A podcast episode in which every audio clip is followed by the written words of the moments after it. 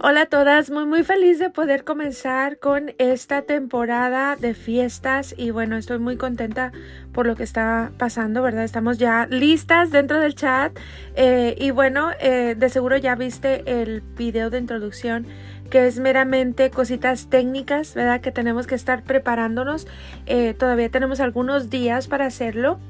Y bueno, son cositas que tenemos que conseguir, ¿verdad? Vamos a estar haciendo la la, cena eh, de Pesaj. Entonces es importante que consigamos estos ingredientes, ¿verdad? Y estos instrumentos lo mejor posible. Por ahí te puse algunas opciones en el chat.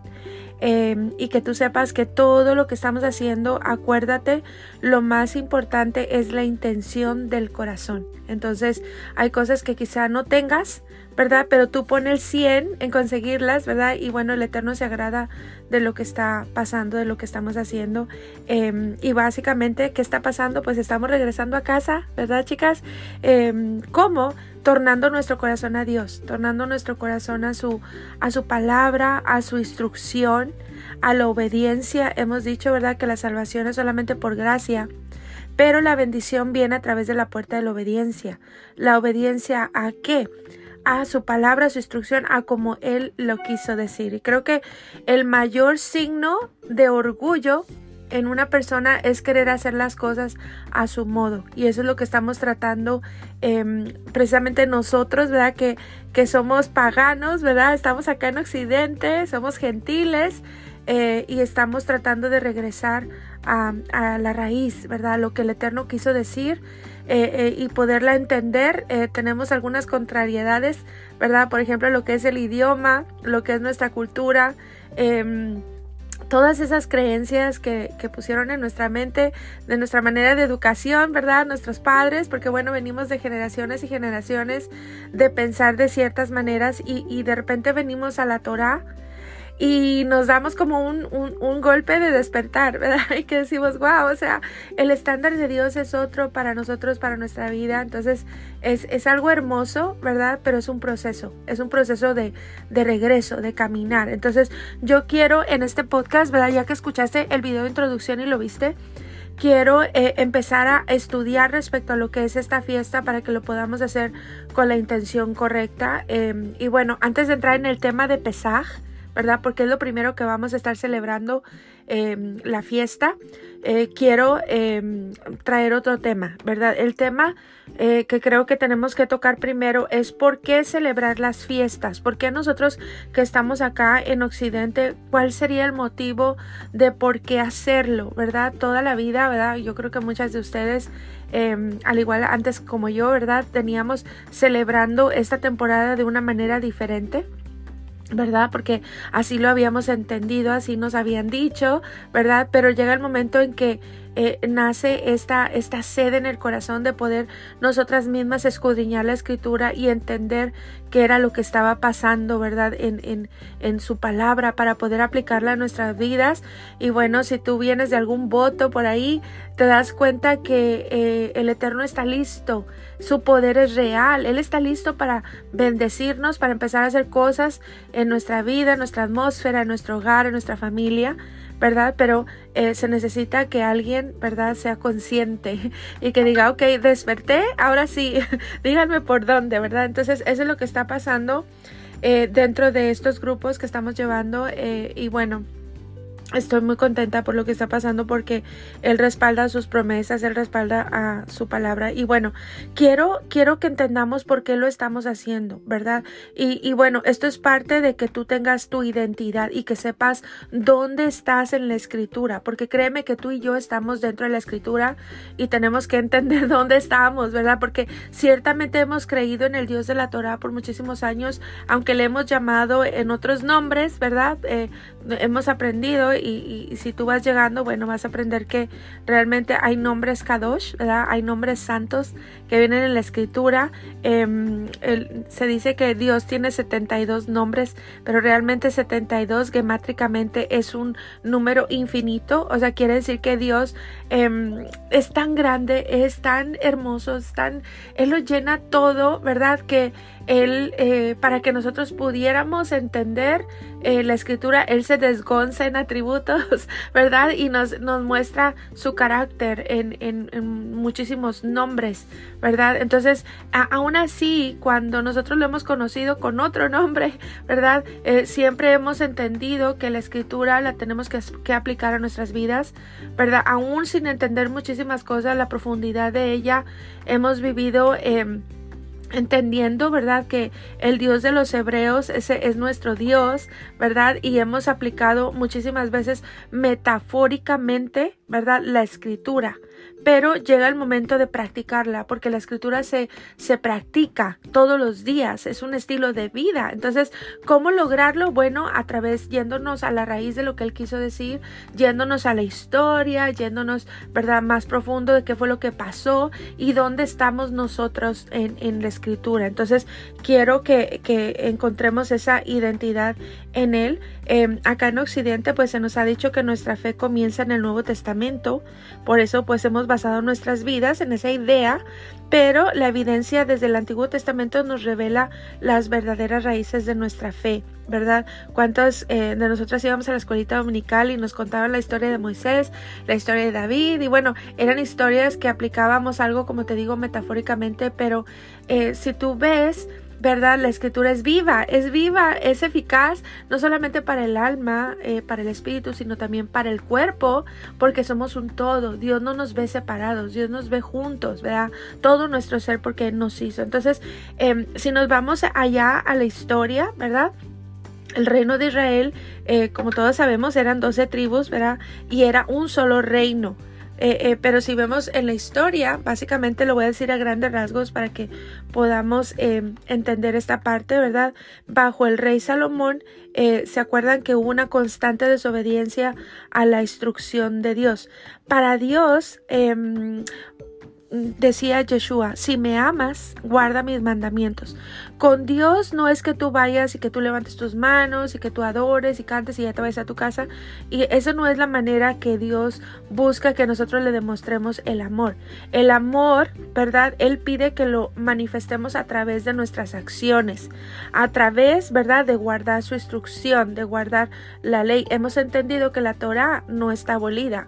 La Torah es presente, es eficaz, es y es la instrucción de vida y en esa Torah están escritas todas las leyes universales que Dios hizo y el sistema del reino, el sistema del universo. Entonces, no puede ser que está abolida, ¿verdad? Y nosotros lo estamos comprobando con todos estos votos y estas búsquedas espirituales que estamos teniendo, eh, como aplicando la escritura y viendo que hay una congruencia en lo que vivimos, ¿verdad? No es, no es una teoría, sino que tú, creo que muchas de nosotras em, se nos están respondiendo muchas preguntas que teníamos por mucho tiempo, ¿verdad? Em, el, el no entender la escritura de la manera correcta hace que nuestra fe sea una fe débil, y por cualquier cosa dudamos y eh, blasfemamos de Dios cuando vienen las situaciones duras porque tenemos un mal concepto, pero cuando nosotros entendemos lo que Dios quiso decir, entonces todo encaja en su lugar, ¿verdad? Entonces, bueno, a través de la historia, eh, el, pueblo de Israel eh, fue muy desobediente a esta instrucción de Dios y entonces, por consecuencia, fueron divididos en dos reinos, ¿verdad? El, el reino de la casa de Israel en el norte, que eran diez tribus, ¿verdad? Y el reino de la casa de Judá que estaba en el sur con solamente dos tribus. Entonces, em, en el año 586 a.C., ¿verdad? En el reino eh, del sur, que era Judá, ¿verdad? Eh, que estoy hablando de este reino, ¿verdad? Eh, donde estaban solamente las dos tribus, ¿verdad? Que eran em, la casa de, de Judá en el sur, ¿verdad? Ellos fueron tomados cautivos por Babilonia por 70 años, ¿verdad? De ahí te recuerdas, ¿verdad? Cómo eh, los profetas y todos oraban para que pudieran esas profecías cumplirse. Y entonces, em, ¿qué pasó? Eh, Judá, que fueron esas dos tribus, regresaron, ¿verdad? Reconstruyeron Jerusalén, reconstruyeron el templo, ¿verdad? Entonces, por esa razón nosotros tenemos al pueblo judío de hoy, ¿verdad? Porque sus ancestros regresaron. Y bueno, ¿qué pasó con el reino del norte? Pues el reino del norte también, ¿verdad? Que eran las diez tribus, continuamente rompieron la ley de, del Eterno y entonces ellos también fueron llevados cautivos por Asiria. Y desde ahí, ¿verdad? Como el Eterno había dicho, pues ellos se mezclaron en las naciones y perdieron su identidad como el reino del norte de Israel y fueron esas tribus dispersadas en aquel tiempo a los cuatro lados de la tierra que al día de hoy pues están dispersadas esas tribus en los cuatro confines de la tierra. Ahora la pregunta es, porque estaba escrito que esas tribus iban a regresar. Pero en la historia no se encuentra que las tribus regresaron. Entonces, ¿cuál es la pregunta al día de hoy? ¿Dónde están esas tribus? ¿No existen hoy o dónde están? ¿Verdad? Entonces, eh, el padre profetizó que al final de los tiempos las tribus perdidas eh, iban a ser encontradas entre los gentiles y su identidad sería revelada. No sé si tú te das cuenta, pero ahorita en este tiempo, eh, creo más o menos, no sé, eh, hace 20 años no había esta información como lo hay. Creo que todo este movimiento de, de las redes sociales, del internet, todo esto es parte del plan de Dios y es lo que él está utilizando porque Em, se está corriendo toda esta información que por muchísimo tiempo, por siglos, los judíos guardaron esta sabiduría de la Torah. Si tú miras al pueblo judío, y son un pueblo bendecido, son un pueblo prosperado eh, y son muy, muy, muy celosos de la Torah, de su conocimiento. Hay muchísimo poder que se mueve, ¿verdad? Porque ellos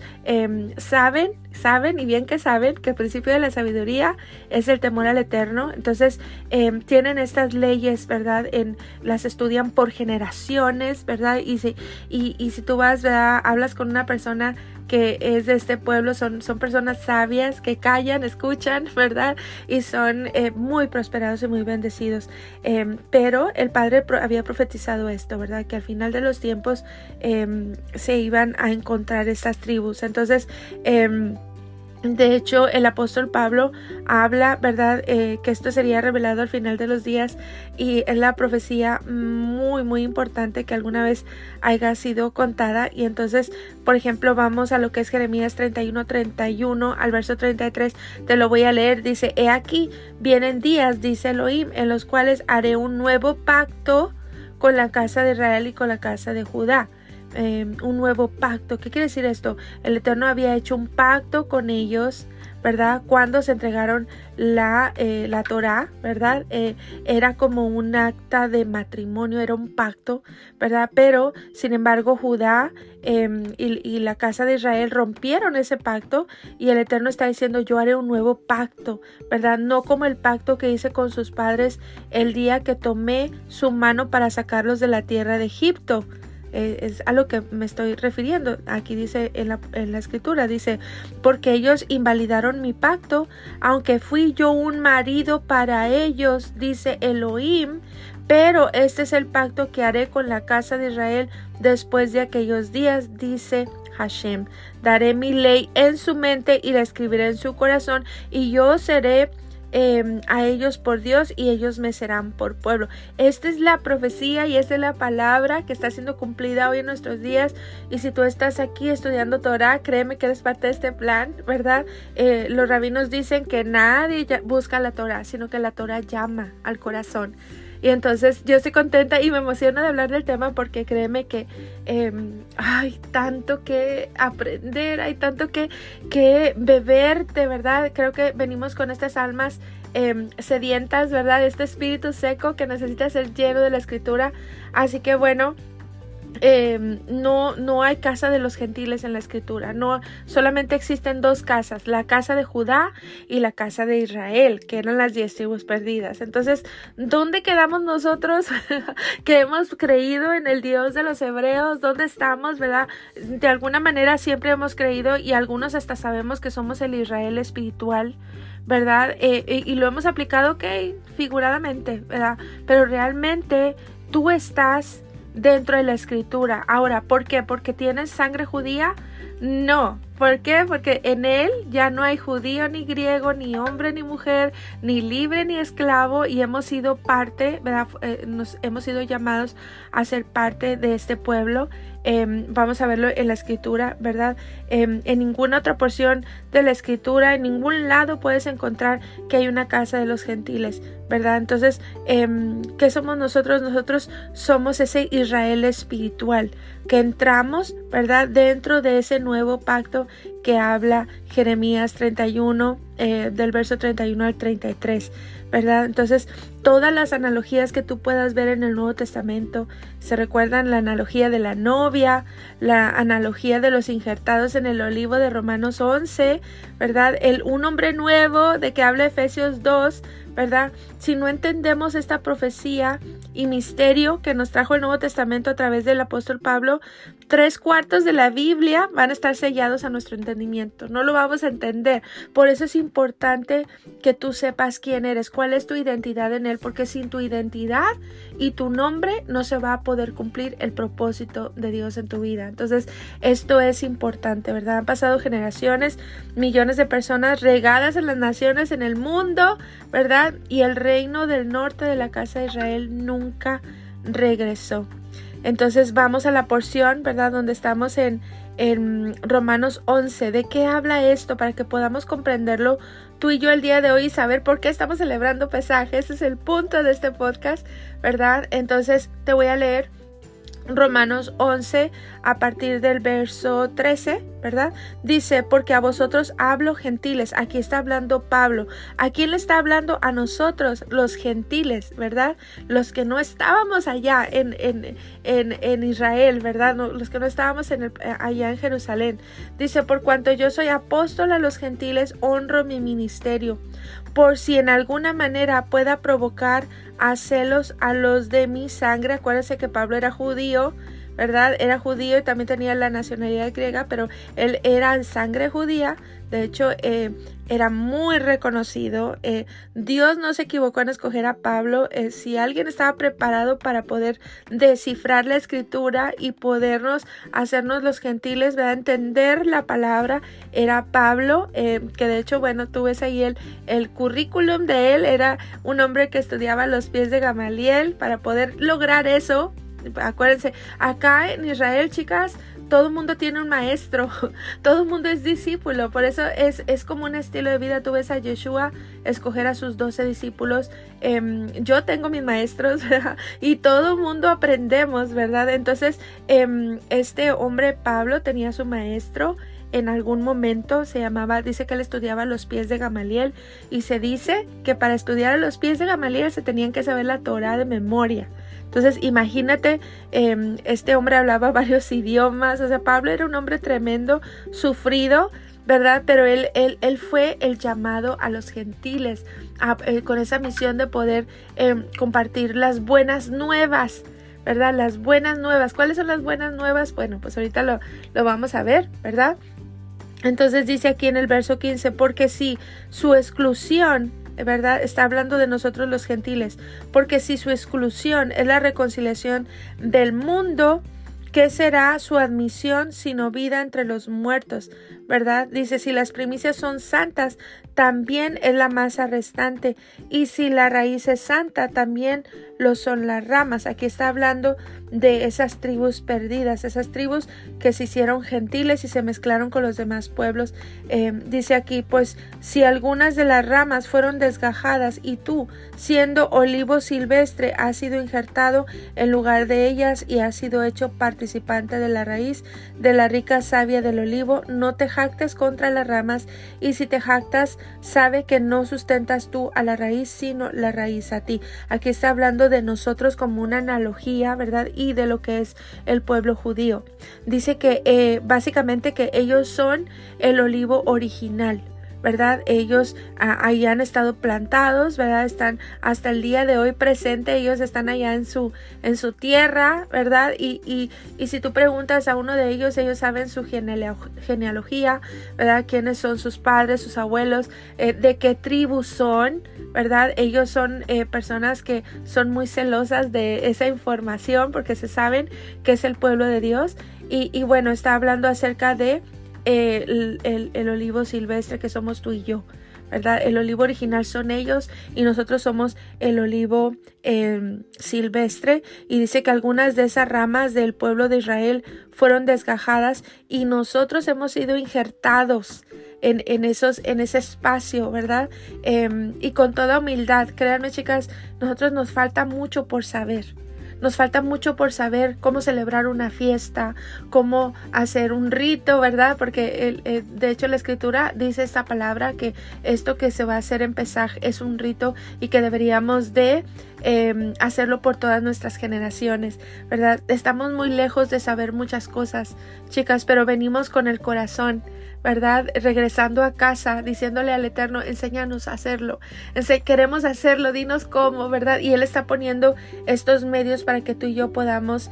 Em, juntas aprender y regresar a casa. Entonces te voy a leer eh, la porción en Lucas 15, ¿verdad? Eh, vamos a ver una de esas, eh, estamos viendo la analogía del olivo, ahora vamos a ver la analogía del hijo pródigo, que bueno, aquí está tan reflejado nuestro regreso a casa, ¿verdad? Está en Lucas 15, si ustedes se acuerdan de esta versión, dice que había un padre que tenía dos hijos, un hijo menor, ¿verdad? Y un hijo mayor. Y el hijo menor ¿verdad? Acuérdate, todo en el libro sabio es un símbolo. El hijo menor tipifica la inmadurez, tipifica em, la debilidad, ¿verdad? Tipifica muchísimas cosas, pero em, por esa inmadurez dice que el hijo, el hijo menor pidió la herencia. Ahora, no hay nada de malo en pedir la herencia porque culturalmente, ¿verdad? Un, judío busca heredar a sus hijos en vida. No es como nuestra cultura, espera que el papá se muera, ¿verdad? Para que todos se pelean por la casa o así. No. Acá en, en esta cultura son tan bendecidos que ellos buscan eh, heredar a sus hijos en vida, darles sus casas, que de hecho, em, si tú te fijas, por ejemplo, eh, Yeshua dijo, em, voy pues a preparar casa para vosotros, ¿verdad? En la casa de mi padre, que dice, muchas moradas hay, voy a preparar. Entonces, e, es hermoso, ellos buscan heredar a sus hijos en vida, tenerles sus casas, Y proveerles. Entonces, em, el error no estaba en que el hijo pródigo pidiera su herencia, sino el error ¿verdad? De, este hijo menor eh, fue que él se salió de la casa de su padre. Entonces él se fue lejos, ¿verdad? Estamos haciendo una analogía de lo que son las dos casas, la casa de Judá y la casa de Israel. ¿verdad? Eh, entonces dice que cuando él se vio perdido, perdió la herencia, ¿verdad? Por, por haberse salido del sistema de Dios, del reino, ¿verdad? Nos mezclamos con esas naciones paganas, ¿verdad? Y entonces, ¿qué pasó? Eh, dice que se vio en una situación muy difícil donde estaba haciendo el peor trabajo que tú le puedes dar a un judío, un judío se cuida bastante de lo que es la alimentación, se cuida en no tocar cuerpos muertos, en no tener contacto con animales impuros. Creo que el animal más más impuro que puede haber en la escritura es el cerdo. El cerdo representa eh, muchísimas cosas, ¿verdad? Eh, si tú te fijas, vamos, vamos, quiero ir como a grandes rasgos, chicas, pero créanme que cada cosa es un tema. Eh, cuando em, el Eterno le muestra un lienzo a Pedro y bajan esos animales en ese lienzo y él le decía, Pedro, mata y come, ¿verdad? Que no estaba hablando nada que ver con comida, estaba hablando de la naturaleza del ser humano. Entonces, imagínate hasta dónde llegó el hijo pródigo a tener esa convivencia con ese tipo de animales. Em, y créeme que eso representa muchísimo de la condición del paganismo. ¿verdad? ¿Por qué? Porque un cerdo, eh, pues es un animal muy impuro, es un animal que se revuelca en la suciedad, ¿verdad? Es un animal que no tiene poros, no suda, eh, guarda todas las toxicidades dentro, Em, y es un animal que también no tiene cuello, por ejemplo. ¿Qué quiere decir eso? No mira al cielo. Entonces eh, no puede ver más allá de sus ojos. E, es, una condición muy terrible hablando espiritualmente lo que es el cerdo. Entonces hasta ese punto llegamos nosotros. Nosotros las diez tribus perdidas de la casa de Israel, chicas. Em, se oye grotesco, ¿verdad? Pero es importante que nosotros podamos entender nuestra condición y creo que cuando entendamos esa condición podemos ver la grandeza, la misericordia y el amor del Eterno en podernos venir, ¿verdad? Y meter su mano en la sociedad y poder rescatarnos y poder limpiarnos, que eso es lo que está pasando ahorita, eh, haciendo votos, ¿verdad? Haciendo esta búsqueda espiritual. Nosotros estamos buscando la purificación, el poder limpiar nuestra vida, porque hay un orden. El Eterno no, no va a trabajar, no va a construir algo donde algo está sucio, ¿verdad? Hay un orden. Entonces estamos haciéndolo, ¿verdad? Disponiéndolo y eso es algo que, también vamos a aplicar en, la cuenta Omer, en limpiar el hongo del cuerpo. Yo, yo te voy a decir en un video cómo lo vamos a hacer y por qué y qué es lo que representa esa levadura en el cuerpo. ¿verdad? Porque al final, bueno, cuando estudiemos un poquito más de lo que es la fiesta, te vas a dar cuenta que ese es el motivo de la fiesta. Entonces, eh, es increíble, ¿verdad? Pero bueno, entonces, ¿qué creen que pasó con el hijo pródigo, verdad? Dice que cuando él se vio en esa condición, dice que él levantó sus ojos al cielo, ¿verdad? Y que él volvió en sí. Quiere decir que así como tú y yo, que estamos como despertando, ¿qué pasó? ¿Qué pasó? ¿Verdad? Em, y dice que él dijo, pero ¿qué estoy haciendo aquí? Si en la casa de mi padre, aunque yo sea el, el, el el trabajador más de menor categoría, yo voy a tener una cama donde dormir y comida saludable que comer. Entonces dice que él regresó, ¿verdad? Eh, dice en el verso 17 de Lucas 15, dice, y volviendo en sí dijo, ¿Cuántos jornaleros en casa de mi padre tienen abundancia de pan y yo aquí perezco de hambre? Me levantaré e iré a mi padre y le diré, Padre, he pecado contra el cielo y contra ti, ya no soy digno de ser llamado tu hijo, hazme como uno de tus jornaleros. Y dice el verso 20, dice, levantándose, vino a su padre y cuando aún estaba lejos, le vio a su padre y fue movido a misericordia y corrió y se echó sobre su cuello y le besó. Y el hijo le dijo, Padre, he pecado contra el cielo, contra ti, ya no soy digno de ser llamado tu hijo. Em, y dice que el padre le dijo a su siervo, sacad el mejor vestido y vestirle. ¿Qué tipifica el vestido? El vestido significa em, cubrir la vergüenza. Y eso es lo primero que el Eterno hace con nosotros, cubrir nuestra vergüenza, ¿verdad? El, el poder darnos ese vestido nuevo tipifica muchísimas cosas.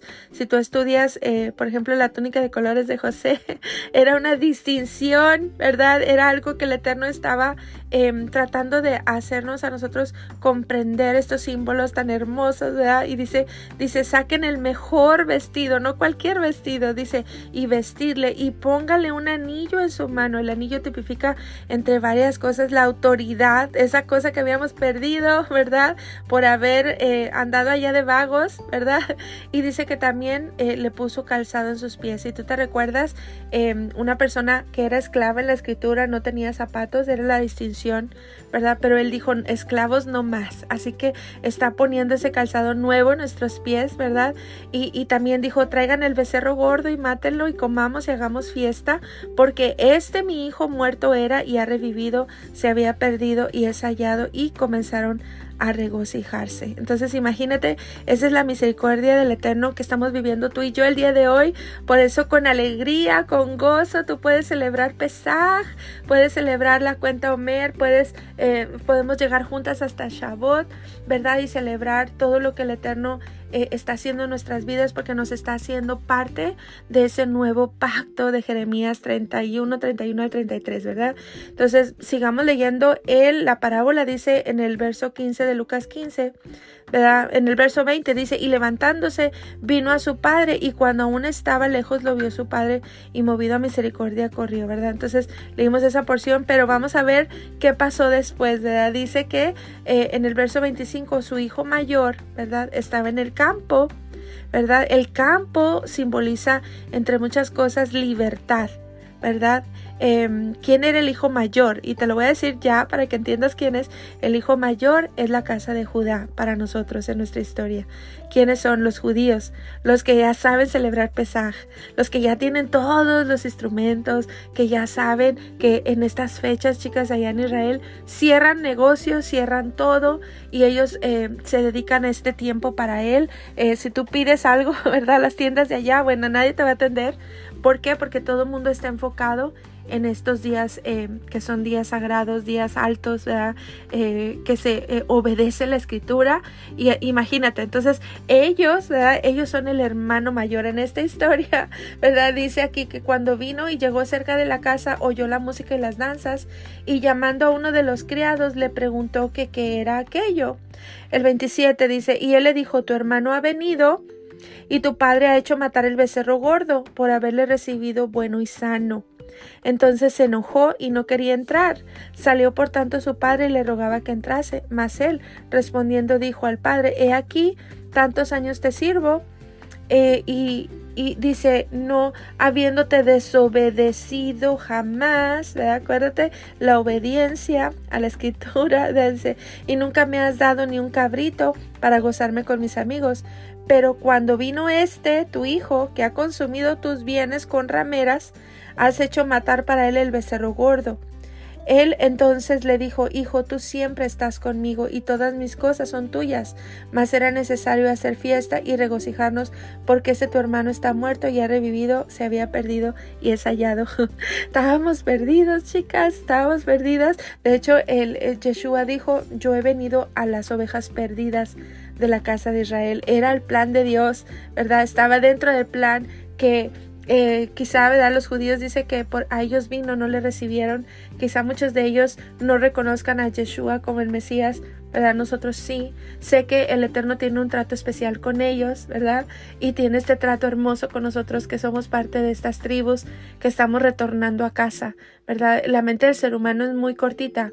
Em, cuando Yeshua eh, estaba aquí con sus discípulos, ellos le decían, ¿y cuándo vas a, tomar el reino? ¿Y cuándo?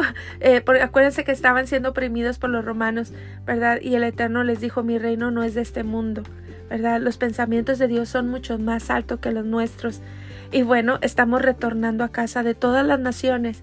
Y yo soy testiga, chicas, y ustedes también dentro de los votos, gente de Alemania, gente de, de allá de, de, Noruega, gente de, de Venezuela. Eh, y eso solamente es una señal para que tú sepas que de todas las naciones de la tierra está regresando las tribus perdidas de la casa de Israel. Somos nosotros quiero que entiendas, ¿verdad? ¿Quién eres tú en la escritura?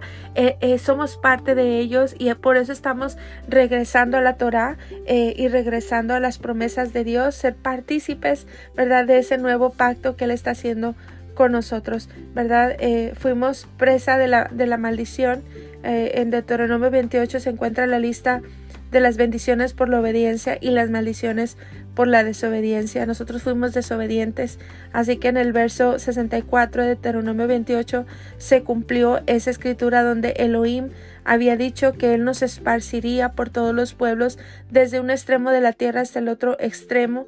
Y, dice que la maldición era que allí serviríamos a dioses ajenos que no conocimos ni, ni nuestros padres, ¿verdad? Dice, dice aquí, ajenos que no conociste tú ni tus padres al leño y a la piedra. Somos de corazón idólatra, tendemos a idolatrar al ser humano, al líder espiritual, eh, al instrumento. Eh, bueno, tenemos, somos, tenemos un corazón idólatra, pero estamos regresando ahora al eterno eh, y bueno, el Levítico 24 dice, en el verso 22, dice que hay una misma ley, dice, una misma ley tendréis tanto para el extranjero como para el natural, porque yo soy Hashem vuestro Dios. El Eterno está diciendo, tú eres ciudadano, ¿verdad? De mi reino, pero así como como tú te naturalizas en un país y ahora eres sujeto a las leyes de ese país y a las costumbres, ¿verdad? Así nosotros, ¿verdad? Cuando venimos a entender nuestra ciudadanía y venimos a adoptar este a este eh,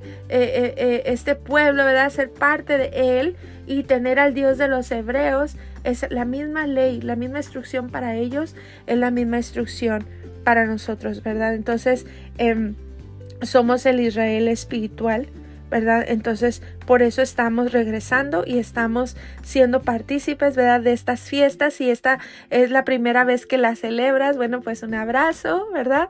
Es una aventura que lo vamos a hacer perfecto, no lo vamos a hacer perfecto porque somos, somos gentiles, estamos apenas aprendiendo, pero lo poquito que sabemos lo vamos a hacer con todo el corazón, ¿verdad? Y vamos a presentarle lo mejor, lo mejor que tenemos al Eterno em, de todo nuestro corazón y, y Él va a poner el resto, ¿verdad? Con su gracia. ¿Por qué? Porque nadie, nadie puede cumplir toda la instrucción, eh, pero sí podemos poner el 100 y, bueno, Él va a cubrir lo demás, eh, porque acuérdense que la gracia es lo que nos permite presentarnos delante de Él, ese manto de gracia sobre nuestras vidas. Entonces, bueno, este, primero que nada quería dejarte este podcast para que tú entiendas por qué, ¿Por qué, estamos celebrando si no somos judíos? Esta no es una fiesta judía, esta es una fiesta para el pueblo de Dios. Y si tú y yo somos el pueblo de Dios, pues estamos incluidos en ella, ¿verdad? Entonces, bueno, un abrazo. Por aquí te dejo este podcast y, bueno, adelante, sigue preparándote, sigue consiguiendo ingredientes, ¿verdad? Y en este próximo em, video yo te voy a explicar lo que vamos a hacer durante la cuenta Homer para que también te vayas preparando, ¿ok? Bueno, pues un abrazo a todas y bendiciones. Nos estamos viendo en el siguiente podcast.